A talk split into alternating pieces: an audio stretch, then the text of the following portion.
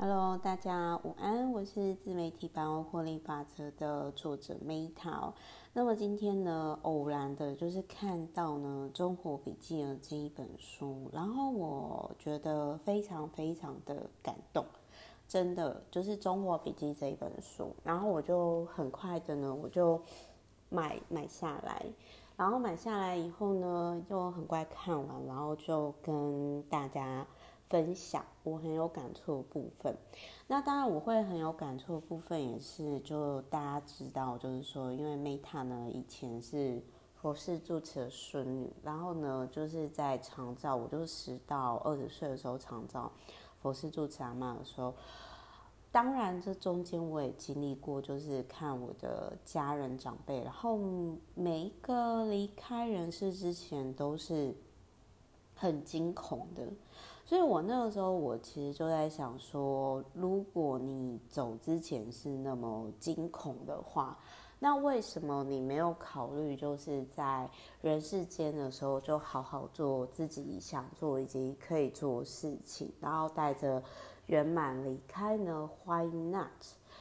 但是呢，那个时候，因为毕竟我也才就是十几，就是十到二十岁长照过程，那时候年纪还小嘛。然后虽然那个时候常泡在图书馆，可是那个时候其实看书没有像现在这么多元，以及这么大量。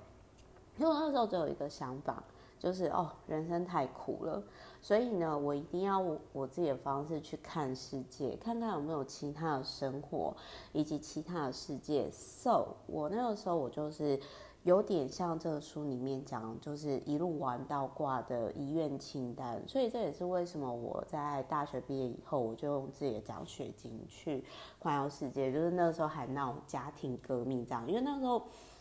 我印象很深刻，就是我爸就说，那你干嘛就是不就是老的时候再去，然后我就直接怼我爸回去，就是说。哦，你确定就是我们到老的时候还有体力还有能力可以去做这件事情吗？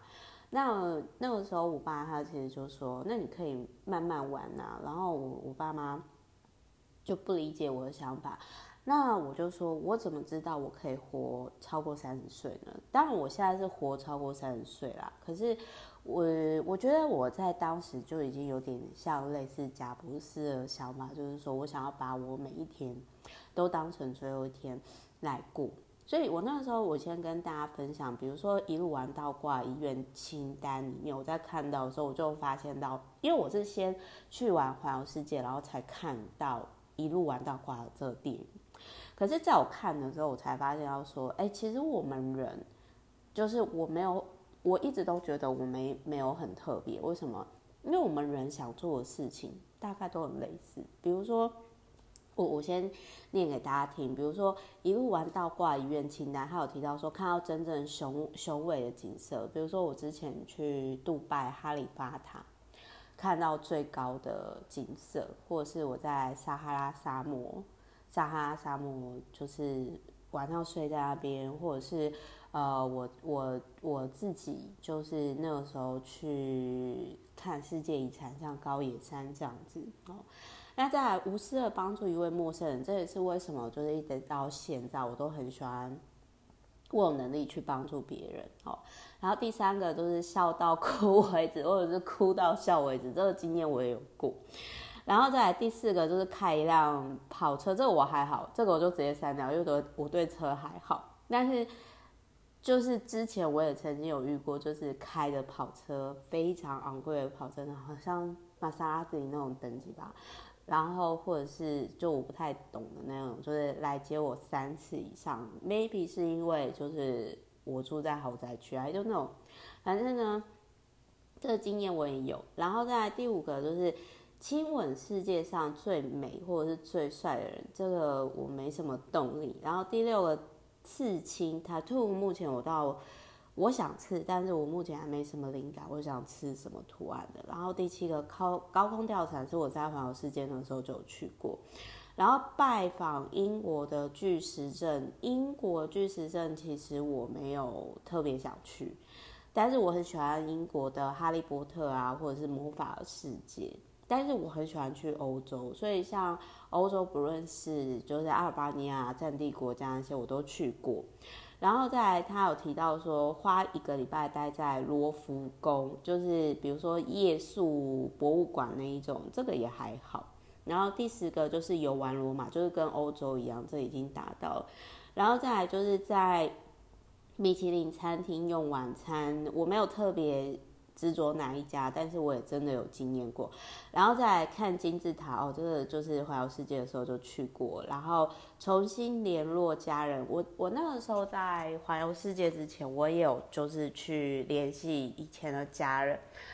那当然有很好的亲人，但是也有就是很不好，因为就是呃，我我们家的家族就是没有那么和乐，就是所以就是这个印象也让我很深刻。然后再来就是呢，重新拜访印度泰姬玛哈林，印度我也还好。然后再来游玩香港已经去过，然后去他这里有去非洲两个选项，就是国家公园跟瀑布。非洲我也去过，然后在万里长城骑机车，我是我是很佩服可以在万里长城骑机车。但是我跟各位分享，万里长城跟你想不一样。至少我之前去的时候，因为我那一次就不是环游世界，我那个时候是跟我的前老板去开会，然后顺便去，然后他们就去攻顶，我就觉得太 crazy 了，是要去工顶啊。然后他的那个楼梯呢是被踩凹陷的那一种，就真的被踩凹的那一种，所以我对万里长城的楼梯我真的是非常震撼。然后呢，第十九个坐在金字塔上，我很佩服他坐在金字塔上，因为。真的金字塔呢，内部是我当当时去过的时候呢，是很臭的，因为有人在里面偷尿尿。而且金字塔石砖呢，有的都比我身高还要高。如果你真的有去过的话，就是你就会知道我的意思。然后在第二十个就是找到生命中的喜悦，这也是为什么我后来我说我绕了一圈以后，然后呢，我。我理解到幸福就在我身边，为什么？因为我真的喜悦，不是去那么多地方玩，不是去那么多的人觉得我很厉害，而是此时此刻现在我在跟大家分享的时候，我就非常喜悦。OK，然后这个是一路玩到挂医院清单，大概有一半以上呢我都做过，然后我想做的事情也跟他很类似，所以我觉得我这个人没什么特别的，我觉得我蛮平凡的，我觉得啦，我一直都是这么觉得。然后再来日本的纪录片呢，就是他有提到说，第一个造访神父，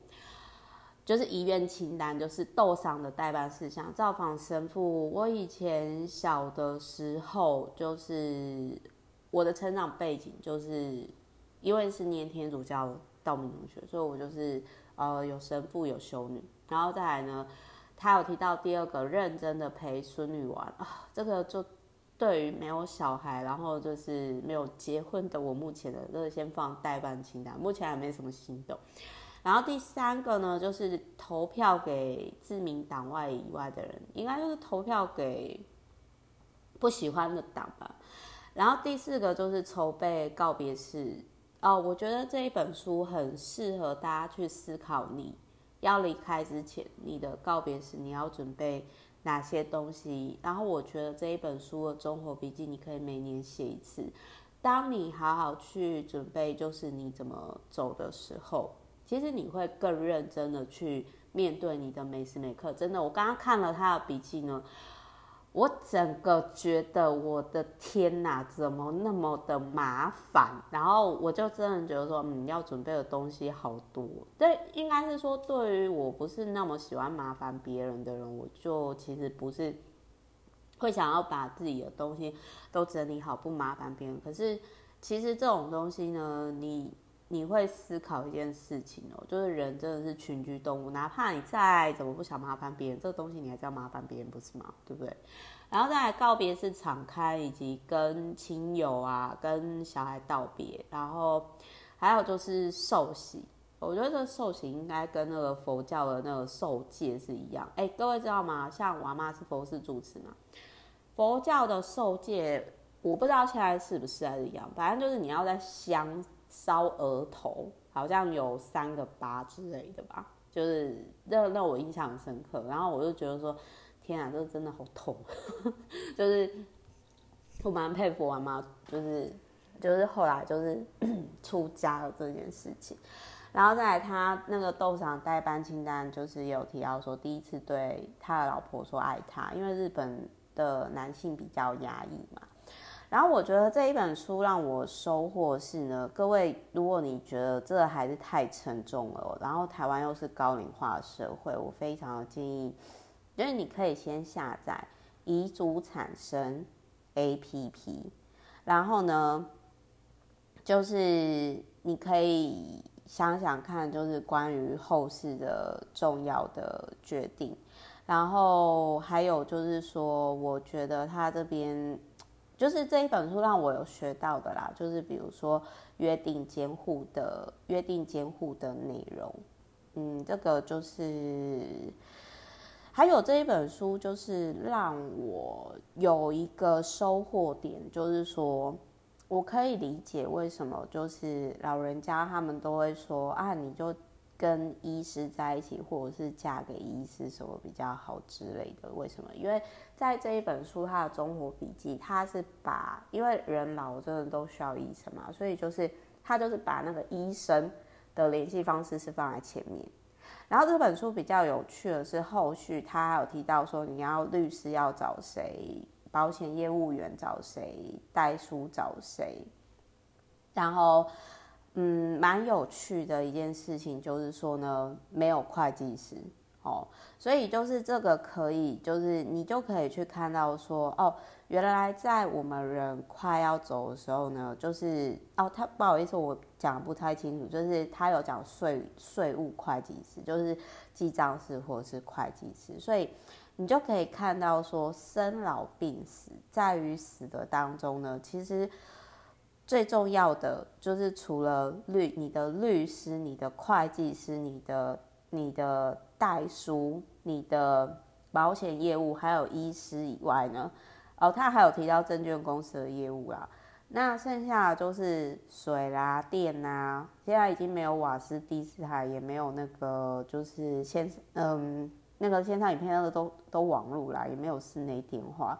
但是你就会看到这本书一个很现实的一个点，你就会很清楚知道说，你人生当中你至少要跟医师当好朋友，跟律师当好朋友。那因为我觉得会计师是这个如果没有开公司的人的话，可能就还好，但是就是说，嗯，你大概要跟哪些人？就是维持不错的关系，这样子就是跟，然后这些人他们本身也过得不错，他们也不会影响到你的资产。我不知道大家在看这种书的时候是在想什么，但是就是说我终于可以理解，就是哦，为什么就是老一辈的人呢，他们就会说啊，要的话呢，就是跟那种什么医生在一起，然后再来就是预立医疗的设立哦，然后还有就是。这些的细节，那对于我来说的话，因为呃，我我真的是对我我们家的长辈呢离开的时候，其实我觉得好包含，比如我我我真的会这么有共鸣，是因为台湾已经是高龄化的社会，各位也知道，其实 Meta 就是做很多事情的时候都走在蛮前面的嘛。比如说我去环游世界之后，我回来的这几后后来几年才开始环游世界的风潮。然后呢，我开了呃公司以后嘛，然后就是后来订阅服务呢才开始流行。一样的呢，我这一次呢，我觉得我想要做的事情，我觉得之后也是大概过一段时间，大家才会重视。那就是我个人是觉得说，如果你跟我一样，就是你可能就是不是那么。呃，想要喜欢麻烦别人的人的话，而且就是像我自己啦，我其实不是很喜欢，就是那一种呃做事情不符合我我意的人，就是我比较喜欢有一些主控权。当然，当然生老病死这个东西不是你能决定，所以我觉得这个作者他所讲中活笔记，他要传达理念，甚至我觉得即使你今天你你看完书，你不想做一些事情，你去下载那遗嘱 APP。你好好想想，你想怎么死？那从现在开始，你就再也不会浪费你的生命，你会更有方向。这跟古埃及人呢，一出生就想啊，我死了以后要什么葬啊，什么什么。虽然说一般平民他们也没办法葬在金字塔，可是类似的概念，好不好？所以我希望大家呢，吼，今天听完 Meta 分享。我是推荐大家可以去买个书啊，像我看完之后我很感动，我想要买个十本送给我家人，真的，我认真的。虽然虽然我爸妈可能又会翻白眼，就是觉得说，哪有人像你这样你在咒我死嘛？但我真的是觉得说，就是我参加完我叔公的一百零一岁的人生最后毕业典礼之后，我真的是觉得，就是死亡它，我们没办法预测我们何时离开。但是至少我如果好好的写完这个笔记，我周遭人可以比较好处理一些事情，因为我曾经协助我家人去处理，呃，就是我佛事住持阿嬷的，就是人生毕业典礼，包含我的几个家人，因为我是长子又是长孙，我知道那个超麻烦的，然后我又觉得说，天哪，我不真的不想要造成我的晚晚辈这些困扰。那如果说你今天是没有打算有后代的人，其实我觉得你更应该去做这件事情，好不好？好啦，总而言之就是这样咯，就是我们都不知道未来如何，但是我觉得有一个以终为始，你想要什么样的生命，那那我觉得这一本书真的是你值得买来，然后去思考事情。然后我觉得这个作者他真的是走在非常非常前面，他写的这本书，我觉得。真的是非常棒，这个理念真的非常的好。但是台湾，我觉得还是很多人就是避谈死亡，我觉得真的是你应该要讲出来。对，但我，但我，我觉得我这样跟我长辈谈，应该就是可能年底聚会又是一个风暴吧。好，OK，总而言之就是这样哦，先跟大家分享。好，我是 Meta，那我们之后就再见喽，拜。